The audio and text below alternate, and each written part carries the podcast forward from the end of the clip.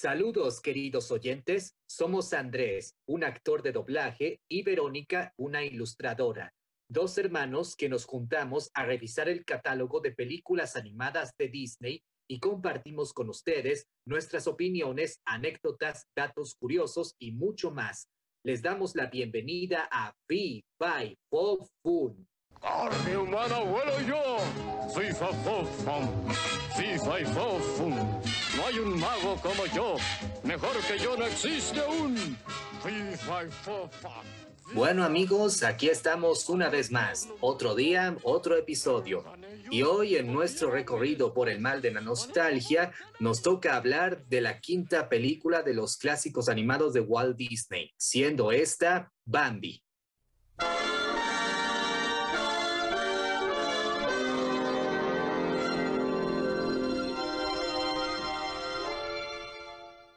Esta película se estrenó en, en 1942, un año después de que se estrenó Dumbo. Y ahora, con respecto a la trama de la película, es sencilla. La película nos cuenta la historia de Bambi, un pequeño cervatillo que vive en un bosque norteamericano y desde que nace pasa su infancia con su madre y tras aprender lo fundamental, que es dar sus primeros pasos y hablar, empieza a convivir con las criaturas del bosque, como sus amigos, el conejo tambor, el zorrillo flor y el sabio búho. Y aprende varias lecciones de vida durante su crecimiento y muchas enseñanzas que lo ayudarán a ocupar el puesto de su padre como el gran príncipe del bosque que se encarga de protegerlo de diferentes amenazas, siendo la principal de todas ellas el ser humano.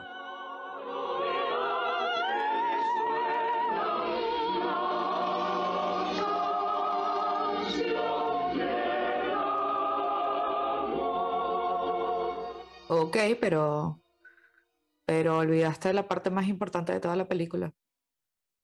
Ah, ajá, bueno, bueno, sí, eso olvidé. Que una de las lecciones que Bambi aprende viene con la trágica y triste muerte de su madre. Que aparte es una de las partes más icónicas de esta película, que si en algún momento nosotros decimos que nos vamos a sumergir en el mar de la nostalgia, probablemente esta sea una de las películas para hundirse, no sumergirse, bucear en el mar de la nostalgia. Bueno, eh, como dijo Andrés, Bambi fue estrenada en 1942. Bambi fue la segunda película en ser producida después de Blancanieves y los siete enanos. Se empezó la producción de Bambi. Eh, la película que duró cuatro años en ser producida, si no me equivoco. Sí, Em, como, como ya habíamos mencionado en episodios anteriores, después del éxito de Blancanieves y los siete enanos, Walt Disney comenzó a trabajar en la producción de la película de Bambi, esperando que fuera el segundo, la segunda película animada del canon de los clásicos de Disney, pero lamentablemente se atrasó mucho su trabajo, su producción. Se podría decir que tuvo una producción accidentada. Sí, aparte de tener un montón de complicaciones técnicas de las cuales hablaremos más adelante, una de las cosas que se interpuso entre la producción de Bambi fue la primera huelga de sindicalistas que sufrió la empresa, lo de Walt Disney Animation Studio. Le- Les voy a dar un breve resumen sobre esto porque hay mucha tela para cortar, pero es importante mencionarlo. Después de los fracasos que fueron Pinocho y Fantasía, la empresa estaba evidentemente bajo presión financiera, como les dijimos también en los episodios anteriores. Comentarles que, por ejemplo, a principios de 1941, los precios de las acciones de Disney habían caído a 4 dólares y estaban antes a 25 dólares. Eh, empezaron a, a haber rumores de que Walt iba a despedir personal, toda la cosa. Gracias a que entró en la bolsa, eh, Walt Disney como empresa, eso significó también que se iban a difundir los salarios, por ejemplo, de Walt Disney. Entonces se mostró como, mm, por ejemplo, Walt Disney ganaba cinco veces más a la semana que algunos de los miembros más importantes del personal de animación o de alto nivel y que ganaba incluso 100 veces más que las mujeres de,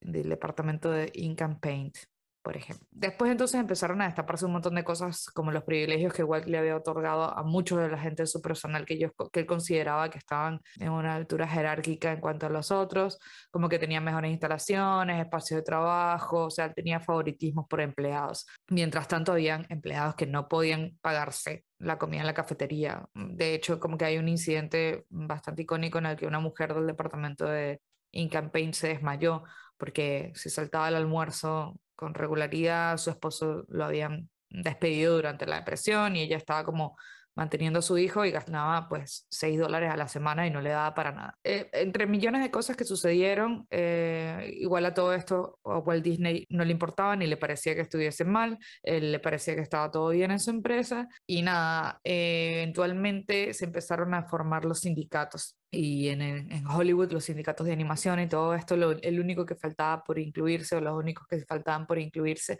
eran los animadores de Disney. Uno de los que, bueno, de los que empezó como más la movida para Walt Disney fue Art Babbitt, que fue uno de los, de los legendarios animadores y que ya en 1930 se había convertido en una de las fuerzas creativas del departamento de animación, era uno de los nueve, si no me equivoco, pero también fue uno de los que siempre se opuso a Walt y siempre buscó como, como tratar de ser lo más justo posible. O sea, a él le pagaban, por ejemplo, 300 dólares a la semana y sus asistentes 50. En algún momento, la gente que estaba haciendo los sindicatos de animadores y todo esto se acercaron a Walt y lo trataron de, de convencer para que él se uniera. Él no quiso. Eh, y en 1940, en febrero de 1940, reunió a los 1.200 empleados y les dio una especie de, discurso en un auditorio y hablaba un poco sobre la empresa, pero decía cosas como, por ejemplo, este negocio está listo para seguir adelante, si quieren seguir adelante con él tienen que estar preparados, la ley del universo es que los fuertes sobrevivirán y los débiles deben caer en el camino y no me importa el plan idealista que se esté cocinando, no pueden cambiarlo, y etcétera. Evidentemente esto no le gustó nada a la gente del sindicato y bueno, a las, el 29 de mayo 293 empleados de Disney hicieron la huelga, empezaron la huelga. Mientras todo esto estaba sucediendo, se estaba grabando una película de Disney que se llama The Reluctant Dragon, el que no sé cómo se traduce en español. El dragón chiflado. El dragón chiflado. Está. Esta película era una excusa de Disney para mostrar y para hacer publicidad sobre los estudios de Disney. Y en el momento en el que se estaba haciendo esto, evidentemente estaban sucediendo todas estas protestas y todas estas huelgas y todas estas evidencias de que realmente no era tan color de rosa como lo estaban pintando en esa película. Y eh, eh, pues eso generó más, no sé, leña para el fuego, pues la gente se caldeó un poco más por eso. Nada, el problema es que el estudio estaba trabajando todavía en Dumbo y estaban pretendiendo acelerar el proceso de Bambi, estamos hablando del 1941. Entonces el 60% de los empleados que, que estaban o sea, en huelga mm, cruzaron el piquete y de ellos dependió la finalización acelerada de todo esto. Todavía a finales de junio, Walt no quería reconocer el gremio ni quería negociar con los sindicalistas durante el estreno del Dragón Chiflado hicieron piquetes también. A todas estas, Walt lo único que se decía a sí mismo de que la única explicación para que su personal se volviera contra él es que había una conspiración, que habían comunistas de por medio, que los jefes altos del estudio de Hollywood estaban también metidos en el tema del comunismo, bla, bla, bla. Anunció en una página completa en el Variety expresando sus preocupaciones y comenzó a tomar fotografías de los piquetes y analizar los rostros de la gente y, o sea, se puso conspiranoico con eso. Su hermano Roy eh, empezó a hacer como un acuerdo con los huelguistas. El 28 de julio se llegó a un acuerdo, pero para poder cumplir financieramente con las demandas, Roy dijo que tenían que despedir gente. El sindicato evidentemente protestó, entonces Roy tomó la decisión de que lo mejor sería cerrar la producción del estudio hasta que se pudiera llegar a un acuerdo final. A todas estas, a principios de 1941, el gobierno de Estados Unidos se había acercado para que, o sea, para proponerle al estudio de Disney que fuera parte de un intercambio cultural con América del Sur, que era como parte de un programa, eh, El Buen Vecino de Roosevelt. Este, ellos estaban buscando tratar de hacer aliados en las relaciones entre Sudamérica y los países latinoamericanos, porque bueno, también estaban las relaciones entre Alemania y bueno, se venía la guerra, estaban los nazis, todo esto. Entonces, eh, en agosto, con el apoyo de Roy, Walt decidió aprovechar la oportunidad y se fue para allá. Ya hablaremos de las películas que surgieron de ese viaje. Y bueno, eh, gracias a eso fue que Roy como que aprovechó para poder terminar con el tema de la huelga y todo esto. Y se llegó al acuerdo y que todos querían, que todos quedaron felices y el 21 de septiembre de 1941 se reabrieron las puertas del estudio. Walt no quiso estar presente, nunca estuvo feliz con toda esta situación. Casi la mitad del personal de Disney fue despedido, entre ellos eh, Tyrus Wong, Retta Scott y Sylvia Holland, que ya hemos mencionado a Retta Scott y a Sylvia Holland antes, a Tyrus Wong creo que también y hablaremos un poco más de ellos hoy. Y con nada más 600 empleados de 1200 que habían, pues nada, se reestructuró todo significativamente. Eh, a Babit, por ejemplo, y a muchos otros huelguistas se les permitió volver porque parte del acuerdo era que no se despidieran a todos los huelguistas, sino nada más a la mitad de ellos. Y, bueno, pudieron volver y trabajar, pero evidentemente los ánimos no eran los mismos. Nada, Walt se volvió una persona mucho más amargada, mucho más desconfiada. Él le dijo a todos sus animadores que se unieran a las, a las uniones, a los sindicatos, para evitar problemas en el futuro, pero nunca estuvo de acuerdo con los sindicatos y siempre vio las acciones del personal como un ataque hacia él mismo. Y nada, guardó, una de las cosas interesantes es que guardó una lista de todos los que participaron en la huelga diciendo que tarde o temprano ellos no trabajarían en Disney y la mayoría de ellos se fueron por razones personales con el tiempo. Pero en fin, esto Mm, eh, está bueno mencionarlo porque uno siempre tiene como la idea de que Disney es un lugar maravilloso donde sucede magia y solo magia, y la verdad es que muchas cosas está, incorrectas estaban pasando en Disney. Volviendo al tema de Bambi, bueno, en diciembre de 1941 en Estados Unidos entra a la Segunda Guerra Mundial y el personal que ahora estaba reducido, que eran 600, como que se vio a sí mismo preparando puras películas de entrenamiento, de entrenamiento y de propaganda para la guerra. Aparte de continuar con la producción de Bambi, que es lo que estuvieron haciendo hasta 1942, pero para bien o para mal, Walt Disney estaba bastante golpeado en cuanto a esto. Esto sería lo que, lo que nosotros conocemos, o sea, 1942 y el estreno de Bambi cerraría lo que se conoce como la edad de oro de Disney.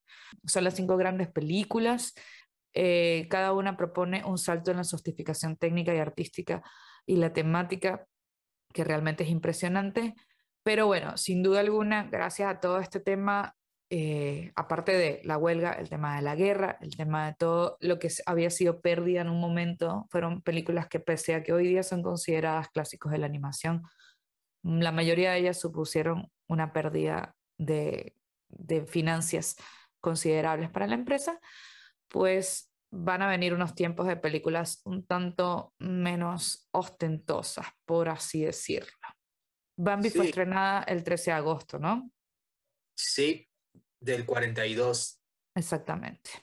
Aparte de lo de la huelga y todo lo que ya habíamos hablado, lo cierto es que cuando empezaron a trabajar en Bambi se dieron cuenta de que iba a ser un, un proyecto bastante ambicioso y de que el nivel de los artistas no estaba lo suficientemente alto como para alcanzar las expectativas que tenía Disney para esto.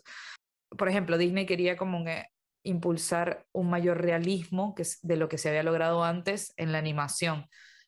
Eh, especialmente cuando se trataba de, de, animales y de la anatomía de los ciervos. Sí, exactamente, porque al parecer, si me permites decirlo, cuando ves la película de adulto, no, notas que la animación de Bambi es, tiene el mismo tratamiento que se habría tratado, por ejemplo, de, y disculpa que lo diga, más o menos el mismo tratamiento realista que en el rito de la primavera de fantasía, porque los animales, los ciervos, los conejos, entre otros, puede que, que sean un poco caricaturescos, pero se nota que están muy acercados a la realidad. Y eso seguramente fue porque y se basó en la anatomía de, de los animales reales para así poder plasmarlos a la animación de la película. Y sí, de hecho, lo que sí hizo Walt Disney fue que no apresuró la situación y permitió que el equipo se tomara su tiempo para perfeccionar las habilidades y desarrollaran la historia de manera correcta. Por ejemplo, eh, muchos estudios en zoológicos, primeramente fueron en el zoológico de Los Ángeles, pero después el mismo estudio de Disney tuvo un pequeño zoológico que tenía dos ciervos, que tenía conejos, que tenía eh, zorrillos, para que precisamente no solo mantuviera el estilo realista que querían tener, sino que al mismo tiempo reflejara las emociones y la complejidad de la historia, por así decirlo, encontrar ese punto intermedio entre la caricatura y el realismo. Bueno, al menos esa tarea no fue tan complicada como cuando trataron de hacer dinosaurios realistas en el rito de la primavera de fantasía. Por lo menos tenían modelos reales a su alcance. Exacto. Bueno, y también debo decir que la música en la película también me parece excepcional y sorprendente. Si bien en el episodio anterior que hablamos de Dumbo, la música está ambientada en un ambiente para un circo, toda la música en Bambi es, está perfectamente ambientada para la trama de la película que se desarrolla en un bosque cuya temática es la naturaleza y cada escena en la película lo demuestra. Todo el apartado musical es adecuado para la temática de la película. Sí, la música estuvo a cargo nuevamente de Frank Churchill, eh, acompañado de Edward Plumb y Leek Harling, que Leek Harling no fue acreditado. Tuvieron una nominación al Oscar, si, si es que no lo ganaron. Eh, la música para Disney es sumamente importante. Eso como que nos hemos, dado cuenta ya con las cuatro películas anteriores y con las que van a venir también va a seguir siendo realmente importante. Mm, bueno, una de las decisiones que se tomó en algún momento en cuanto a animación es que no se iban a representar a los a los hombres, al hombre, o que son, como decir, los villanos de estas películas. El director de la historia, Pierce Pars, por ejemplo, dijo que no, que querían que el hombre se sintiera como una amenaza mucho más amplia, como algo que nublara todo el bosque. Eh, que si eso se, se mostraba así fuese una sombra, como que se iba a caer la ilusión de todo eso. Y en ese momento eh, recayó, digamos, sobre Frank Churchill y Edward Plum la responsabilidad de ofrecer un apoyo musical como una solución para esto y fue una solución maravillosa. De hecho, hay una parte musical que tiene tres notas ascendentes que va a representar la presencia del hombre en todo momento en la película. Y la efectividad de esto ha llevado a muchos a pensar que, que supuestamente este, este recurso fue el que usaron para Tiburón, por ejemplo, eh, que John Williams usó para en la película Tiburón cuando se acerca el tiburón que tiene esta música característica que también tiene como dos, mm, dos notas nada más.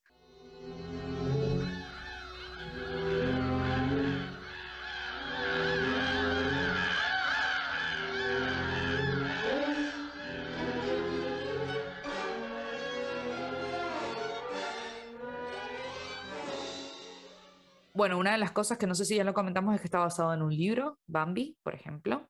Ajá, sí, que la mayoría de las películas, Bambi también está basado en un, en un libro escrito por un, por un gran autor de Austria, solo que... Mm, Félix Salten. Ese.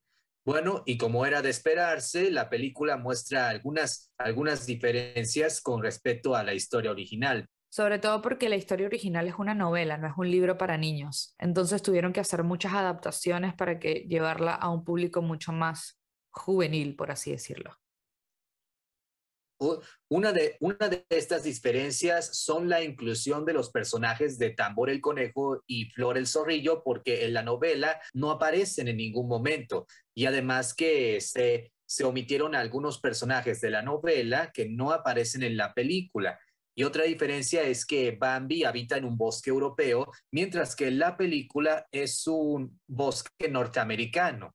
Y también, por ejemplo, en el libro el padre de Bambi no es llamado el gran príncipe, sino como el viejo, por ser un siervo como longevo que ha vivido. Mm, en algún momento la madre de Bambi en la película lo menciona y dice que él es el que tiene más experiencia y él es muy valiente y todo esto, pero en la película lo llaman el gran príncipe del bosque. Y de hecho, ya que estás tomando el tema, voy a retomar un poco con respecto a la música y es que cada momento de la película está perfectamente acompañado con un buen apartado musical.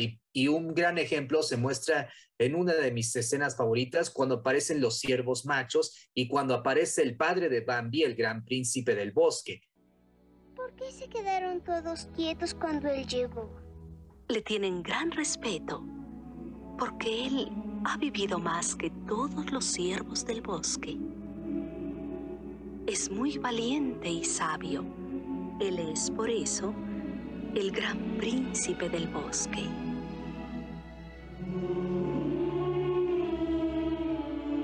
Y es que la música que está ahí es majestuosa y es una música que en realidad va muy bien con el personaje porque es una, música en la cual el personaje impone respeto, admiración, aunque admito que la escena también llega a ser un poco tensa, sobre todo en el momento en cuanto Bambi conoce por primera vez a su padre, que lo mira de una sonrisa incómoda, pero el padre ni se inmuta y luego sigue su camino. O sea que esa es tu escena favorita. Una de cuantas, pero ya mencionaré otra más adelante. Bueno, Andrés, pero la próxima escena que tengas como favorita va a ser la, la última favorita porque no podemos tener tantas escenas favoritas y me imagino que en Bambi hay muchas. Hablando de escenas favoritas y de todo eso, eh, te quería preguntar si tenías algún recuerdo en específico con Bambi. Bueno, pues ahora que estamos empezando a discutir nuestras apreciaciones de la película, pues bueno, va a darme un poco de pena, pero lo voy a admitir. Cuando era niño, Bambi era la película que más me gustaba ver, pero me gustaba más por las escenas de cuando veía a Bambi de Cervatillo y me gustaban mucho esas escenas, tanto que en ocasiones llegaba a imitarlas. Sé que, sé que es una pena, pero lo estoy admitiendo y bueno, no, es, no está tan mal. De niño me gustaba por, por los momentos de Bambi siendo Cervatillo hasta la icónica escena que, lo, que la hace famosa y que tampoco es de mis preferidas. Y claramente estoy hablando del momento de la muerte de la madre de Bambi.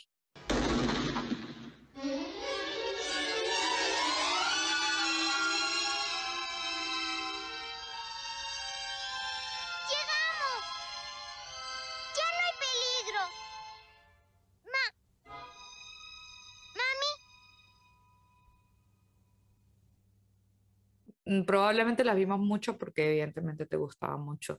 A mí Bambi, mm, no, no sé si es una de mis películas favoritas de niña, creo que no, pero viéndola de adulta, me parece que podría estar dentro de mis películas favoritas de Disney porque, porque el desarrollo de la historia me parece sumamente bien logrado. De hecho, la muerte de la madre de Bambi sucede a mitad del, por decirlo, a mitad de la película. Mm, la película continúa, Bambi sigue creciendo, Bambi supera esa situación, Bambi aprende otras cosas y eso de alguna manera te da una especie de, de cierre ante la pérdida de la madre como tal. Pero no tengo ningún recuerdo en específico. Ah, otra, otra de las cosas que noté, por ejemplo, esta vez que vi la película es que, y que no, no lo recordaba, es que la, la película pasa por las estaciones a medida que se va desarrollando. Y, y bueno, una de mi canción favorita de Bambi, de hecho, es la de la primavera.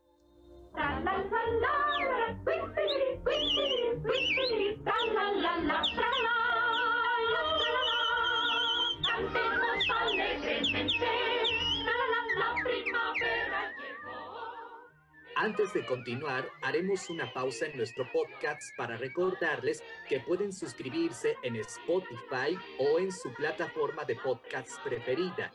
También pueden seguirnos y dejar sus comentarios en Instagram, arroba podcast y Twitter, arroba pod o enviarnos un email a gmail.com. Y ahora sí, continuemos. Un dato extra visual que me pareció y que quiero rescatar antes de que se me olvide es que cuando pasan las hojas en otoño, cuando pasan las hojas en primavera, cuando hacen, hay una especie de transiciones, transiciones que hacen en Bambi, que son hojas volando por el ambiente. Esas hojas son sumamente similares a las hojas de Pocahontas. Se tenía que decir y se dijo. Ahora, yo creo que mi escena favorita, pues, creo que todas las escenas donde aparece Tambor me gustan mucho porque Tambor es mi personaje favorito, así lo digo de una vez. Es algo torpe el príncipe, ¿verdad? Tambor. Sí, mami. ¿Qué te dijo tu padre esta mañana? Si al hablar no hace agradar, será mejor callar. Pero a nivel de visuales me parece muy hermosa la escena de la pelea que hay entre Bambi adolescente y el otro pretendiente de la Cervati. De Bambi contra Rono por, por ganarse a Felín adolescente como pareja, ¿no? Sí, esa escena me parece que, o sea, que ahí juega mucho el trabajo que se realizó en fantasía, juega mucho la experiencia del trabajo que se realizó también en los elefantes rosas de Dumbo, pero creo que también se debió mucho al esfuerzo y se nota mucho el esfuerzo de la animadora Retta Scott, que fue la primera animadora que fue acreditada como animadora en Disney gracias a la película de Bambi. Ya habíamos visto el trabajo de Retta en Fantasía, en Dumbo y en otras pelis, pero no había sido sino hasta Bambi hasta que la aceptaron como animadora gracias a su dominio por la, por, y su, versatilidad en cuanto al trabajo de la anatomía. De hecho, Ella trabajó en las secuencias que involucraban a, joven a, Bambi de joven y a su madre, pero también fue la que hizo la secuencia de cuando Falina es atacada por un grupo de perros de casa y fueron esos dibujos los que llamaron la atención de Disney y los que la metieron dentro del proyecto de lleno, por así decirlo. Ella hizo esa secuencia tan detallada que decidieron que no había otra persona que pudiera animarla sino ella. Aparte, nada, estuvo bajo la dirección de David Hahn y la tutoría de Eric Larson y muchos animadores masculinos, por supuesto, que no esperaban que ella fuese tan buena como es. Y nada, hoy día es reconocida como una de las pioneras del trabajo de Disney, y una de las pocas de las que siempre se habla. Eh, ella estuvo, fue despedida cuando despidieron al grupo de gente de la huelga, pero después volvió a ingresar a la, estuvo con el grupo de gente que reingresó a Disney y se retiró del estudio en 1946 y por mucho tiempo siguió trabajando como freelance de animación. Y nada, hoy, hoy por hoy eh, en el 2000, Walt Disney Company la reconoció como una leyenda de la animación y la queremos mucho. Pero bueno, Andrés me estaba comentando hace un rato que esa escena precisamente era una de sus favoritas también, ¿o no? Sí, la escena en la que aparecen los perros cazadores y empiezan a perseguir seguir a Felín y, luego Bambi llega para defenderla y salvar a los perros cazadores. Es que la escena me pareció impresionante de cómo Bambi solo se enfrentó a toda esa jauría de perros. Y es impresionante cómo lograron hacer que un solo ciervo lograra vencer a, toda una manada de perros cazadores.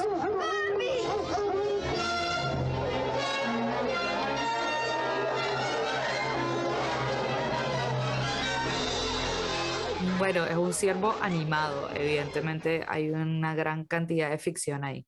Hablando de ficción, esto lo leí mientras estaba investigando sobre la película y no lo sabía, pero ¿sabías que Bambi iba a ser como en inicio, supuestamente iba a ser un live action? O sea, los, los que tenían los derechos del libro en inglés querían hacer una versión live action y le habían vendido los derechos a MGM y MGM como que le ofreció a Walt Disney la opción de trabajar en conjunto para que hicieran los dos esta producción y después se dieron cuenta de que iba a ser imposible hacer live action y decidieron llevarla a animación como tal. No tenía idea de que se tenía pensado hacer una versión live action de Bambi, pero me, me, alegra de que no se haya realizado, porque seguimos sosteniendo la idea de que los live action de los clásicos animados de Disney no son tan atrayentes como los originales. No, por supuesto que no, por supuesto que no. Y aparte, bueno, hay, eh, no lo hemos comentado, eh, pero Bambi tiene una segunda parte y realmente no es para nada mi favorita. Bueno, yo no estaría seguro, o sea, yo estoy entre me gusta y no me gusta, pero para entrar un poco en contexto, en esa secuela se muestra más o menos cómo es el crecimiento de Bambi y cómo es la interacción con su padre, quien lo cuida tras la pérdida de su madre. Ahora, ¿tu personaje favorito es Bambi? Sí, definitivamente. Es decir, ahora que la veo desde adulto, las escenas de él siendo cervatillo siguen siendo agradables, pero no me gustan tanto como cuando era niño. Es decir, siguen siendo agradables. Me gusta el personaje de Bambi porque, como mencionamos, vemos todo su crecimiento, todas las lecciones que aprende y además lo vemos como sufrir por la pérdida de su madre a manos de los, de los humanos y de cómo pone en práctica todo lo que ha aprendido para ayudar a sus amigos y protegerlos de las amenazas del bosque o cuando lucha por ganarse a Fellini. En resumen, me gusta por la historia y el crecimiento y la madurez que tiene. pájaro! pájaro! pájaro! pájaro!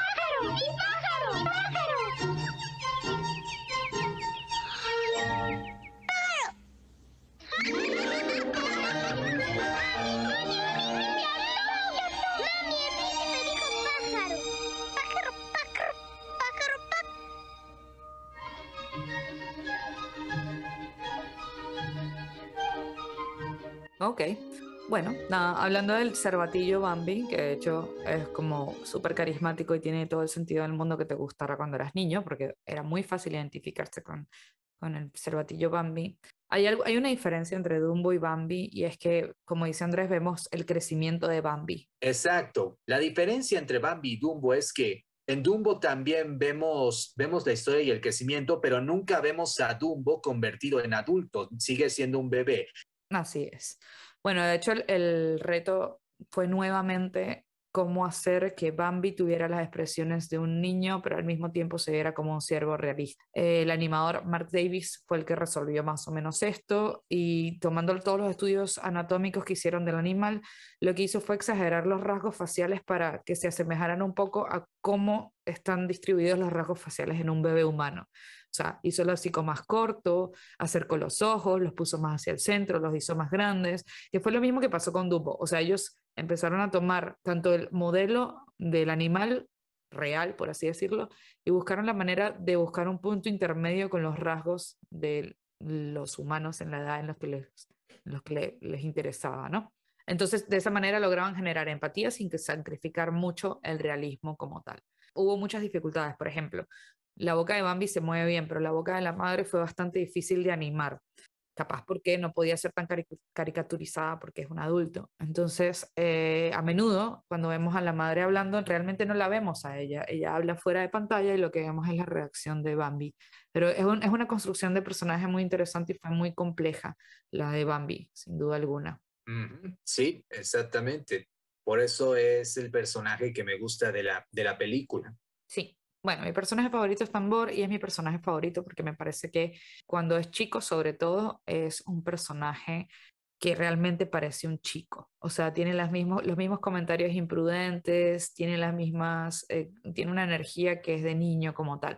Y de hecho, cuando estaban buscando las voces originales para hacer de los personajes de Tambor y de Flor, eh, hicieron niños, o sea, buscaron niños como tal, no adultos que hicieran de niños y el actor de, de, voz, Peter Bem, tenía cuatro años y al principio lo descartaron, lo mandaron para su casa porque no sabía recordar las oraciones largas, porque no sabía actuar bien, como por así decirlo. Y cuando le mostraron las grabaciones al equipo de animadores, los animadores dijeron, este niño es perfecto porque está actuando como niño, o sea, es lo que necesitamos. Y lo llamaron de vuelta. Es un personaje que es siempre sincero con Bambi y no tiene mayor juicio hacia él en cuanto a tratarlo con algún tratamiento especial por ser el príncipe, porque aparte lo presentan siempre como el príncipe y ahí está el príncipe y todo el mundo lo saluda y todo el mundo le dice cosas, pero, pero Tambor es el que le puede decir que es torpe, Tambor es como el amigo que está ahí medio, que sabe mucho más sobre el bosque y que le está enseñando a Bambi, que funciona como una especie de sidekick, pero nada, me gusta mucho, me gusta mucho el desarrollo de Tambor. A ver, con respecto al personaje que menos me gusta, mm, creo que ese sería Flor el zorrillo.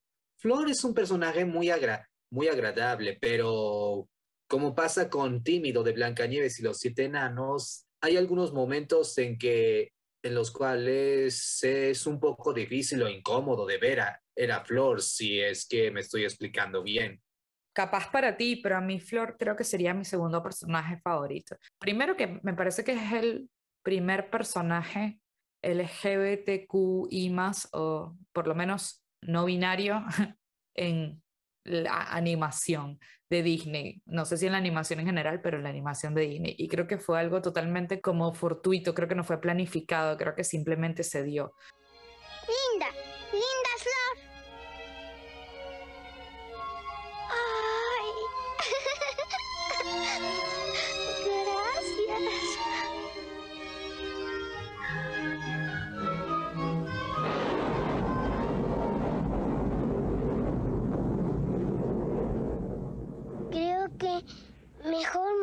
mi casa. Flor es un personaje que no sabemos definir si es femenino o masculino en un inicio, pero lo mismo pasa con Bambi. Hay mucha gente que al principio cuando ve a Bambi piensa que es una chica y después lo definen como el príncipe, pero Bambi también tiene rasgos muy femeninos y todo esto. Pero Flor es un personaje como que Bambi lo confunde y le dice Flor y cuando eh, Tambor va a corregirlo, le dice, no, no importa, a mí me gusta que me digan Flor. O sea, es un personaje que no tiene ningún tipo de problema con ser asociado con su lado femenino ni con su delicadeza y lo expresa y es muy dulce y es muy agradecido por cómo lo tratan y todo esto. Y siempre se mantiene como indefinido. Nosotros no sabemos muy bien, sino hasta el final, cuando ya llega la primavera, que el búho le dice, y tú también podrías ser o sea, tú también podrías conseguir a alguien. O sea, se queda como dudoso de verlo y de no saber si es que va a poder conseguir a alguien o no. Y al final le dice, tú también. Y después vemos que efectivamente en ese momento se nos presenta con una voz mucho más masculina, consigue una zorrilla que parece ser mucho más evidente femenina. Pero a mí me encanta Flor como personaje y no me parece incómoda su actuación y me parece como simplemente está siendo dulce y, y está siendo como agradecido con la inocencia de Bambi y con que lo acepten como es, sin necesidad de tener que aparentar otra cosa. Y de hecho, para entrar un poquito más en contexto con la secuela, además, además del crecimiento de Bambi, también se muestra más cómo es la interacción de Bambi con sus amigos en la secuela. Porque en la, en la película original de Bambi, Bambi interactúa más con Tambor, mientras que Flor tiene muy pocas escenas en la, que la que interactúa con los dos, mientras que la secuela se muestra más interacción con sus amigos. No, no recuerdo la secuela ni tengo muchas ganas de verla, pero me quedo con el flor de la primera y creo que mi personaje menos favorito en mi caso sería la joven Felín, porque la encuentro muy fastidiosa cuando es chiquita. Es como me molesta su risa y su que esté saltando todo el tiempo y que lo empuje y que sea como medio eléctrica. Vamos, di hola, Felín.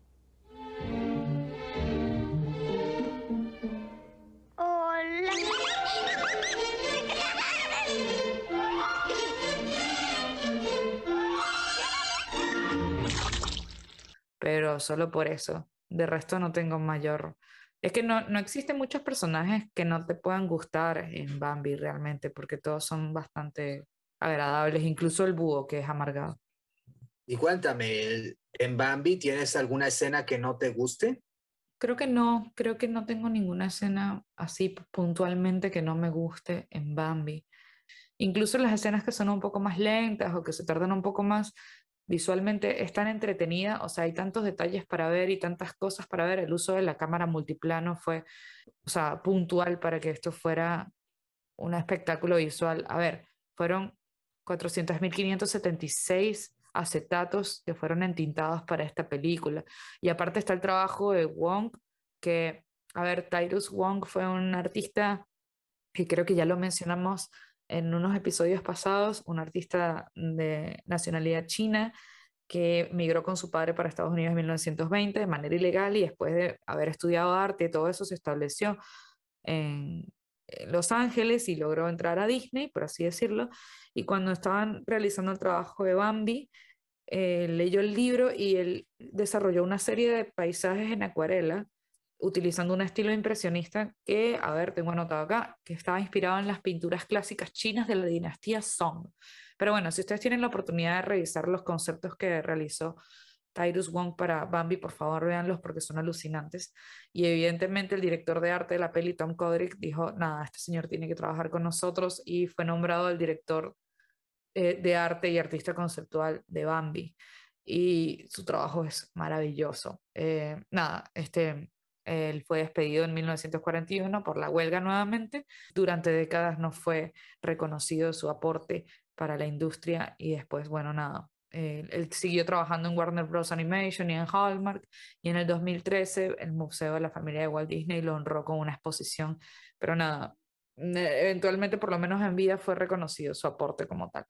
Entonces, nada, la, riqueza visual de Bambi creo que es bastante como para que no me sienta, no me moleste ninguna parte, ni siquiera la muerte de Bambi, de la madre de Bambi. O sea, sí, es una película triste, sí, es una escena fuerte, pero a mí me parece genial, me parece que le aporta un crecimiento al personaje y, y, me parece como muy interesante que no hayan tenido, que no lo hayan quitado, porque hay muchas cosas crudas que aparentemente suceden en la novela pero eh, decidieron dejar esta. En un principio, como a nivel de animación, se habían planteado si mostrar la muerte gráfica, o sea, si mostrar el disparo de la madre o algo así, y decidieron que no, que se iban a ir más por una sugerencia para no hacerlo tan crudo, y aún así sigue siendo bastante crudo, por supuesto, pero a mí me parece que sin la muerte de la madre de Bambi, Bambi no va a irse con su padre, no va a aprender todas esas cosas que va a aplicar después para defender a sus amigos, para defender al bosque como tal, que Bambi no va a cobrar venganza, Bambi simplemente se enfrenta al hombre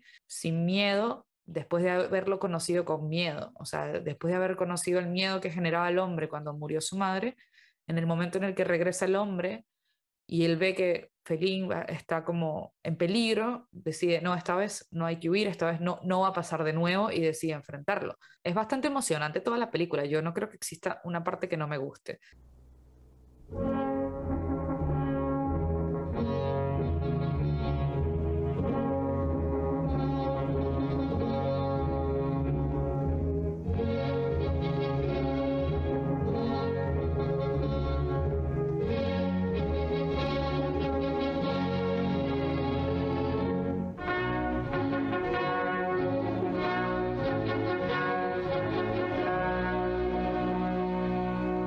Escena que menos me gusta sin duda es la, el momento en que, la, en que muere la madre de Bambi, porque como acabas de mencionar, es algo muy crudo y aunque no se muestre de forma gráfica, sino que se muestre como una sugerencia, es duro de ver y es triste, porque por ejemplo hay un momento en que Bambi y su madre están corriendo en cuanto siente la presencia de los humanos y su madre desesperada le está gritando a su hijo que siga corriendo sin mirar atrás y solo al final se oye el disparo que lleva a la madre de Bambi a la muerte.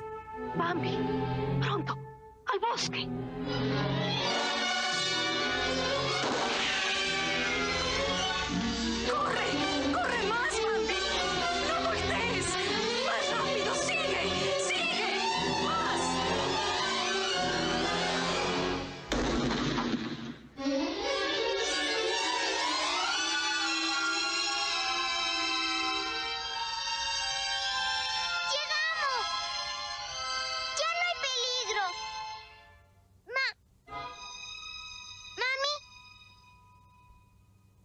Tú ya habías mencionado tu canción favorita y ahora es mi turno. Y las canciones en Bambi también son agradables, pero yo optaría por la canción que suena mientras está lloviendo. Creo que se llama Lluvias de Abril, si no estoy equivocado.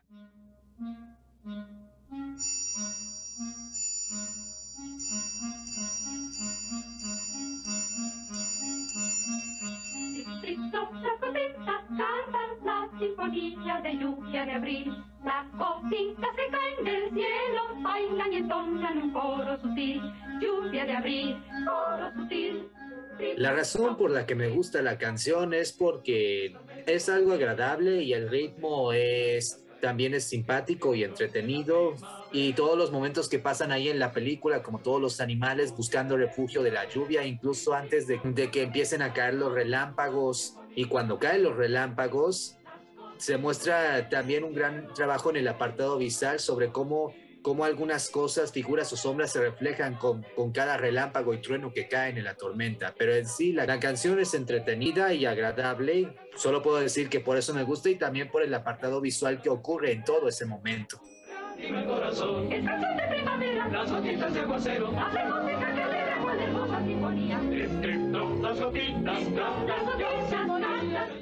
Ahora voy a entrar en área del doblaje con respecto a Bambi. Pues Bambi también tuvo dos doblajes como en las cuatro películas anteriores de Disney que habíamos mencionado antes. El primer doblaje se hizo en el 43, después del estreno de la película en el 42, y la mayoría de los actores que doblaron a los personajes fueron argentinos. Pero luego, en 1969, tuvo un redoblaje, esta vez en México. Y para destacar algunos actores, primero mencionaré que Francisco Colmenero hizo doblaje en esta película, pero solamente dobló a un personaje, siendo un sapo que aparece en una escena en la que Bambi pisa unos arbustos y entonces el sapo sale de ellos y pregunta, ¿quién es? ¿Quién es? Puede que su aparición haya sido breve, pero fue agradable escucharlo con la voz de Francisco Colmenero. Ahora, otro actor que quiero destacar es el actor Carlos Petrel, que fue el encargado de hacer la voz del padre de Bambi, el gran príncipe del bosque. Pues Carlos Petrel que ya lleva mucho tiempo fallecido, además del padre de Bambi, también prestaría su voz a otros personajes de Disney, de los cuales hablaremos más adelante, pero también fue reconocido por haber sido la primera voz del abuelo Simpson en la serie de Los Simpson. En la película también participó otro gran actor de doblaje mexicano, siendo este Arturo Mercado, que fue el encargado de hacer la voz de Flor siendo ya adulto. Hola chicos. Flor, eres tú. Sí. Arturo Mercado, junto con Francisco Colmenero, también es una gran leyenda del doblaje y que también ha participado en muchas películas de Disney. Y para hacer un poco de spoiler, ha participado en El Rey León. Pronto sabrán a qué me refiero. Y por último, el último actor del cual quiero hablar es Luis Vallardo. En el episodio anterior de Dumbo mencioné que Luis Vallardo había sido la voz de Timoteo, pero aquí en Bambi él fue el encargado de hacer la voz de Bambi tanto adolescente como adulto. Bien. Bueno, igual son como, o sea, eran pocas líneas de doblaje, tengo entendido. Sí, eso es algo que debo destacar, que hay que destacar, que Bambi es una de las pocas películas de Disney con el menor número de diálogos que se ha registrado hasta ahora. Se dice que esta película cuenta con aproximadamente 70 diálogos. Mira tú. Bueno, creo que somos bastante seguidores del trabajo de Colmenero, me parece.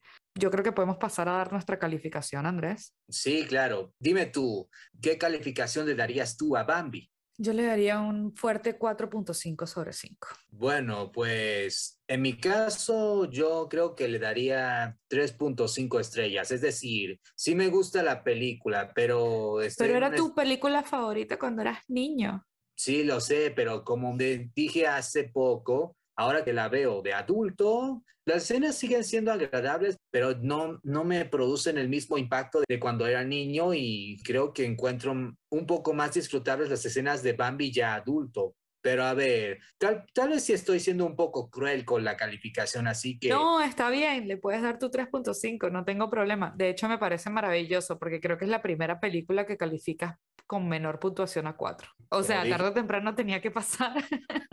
Bueno, no quería empezar con esta, pero tenía que ser. Tenía que ser. Bueno, ¿con qué te vas a despedir tú, Andrés? Bueno, yo, Andrés Alvarado, me despido diciéndoles, amigos, que si al hablar no han de agradar, les será mejor callar.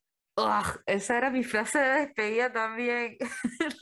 Ah, ah bueno, nada, a ver, a ver, no, a ver. No, espérate, tengo una idea, vamos, vamos de nuevo. ¿Tienes otra? Sí, me despido diciéndoles que tengan cuidado de no quedar trasroscados. Muy bien. Hasta la próxima, amigos. Hasta la próxima, gracias, chau. Sí,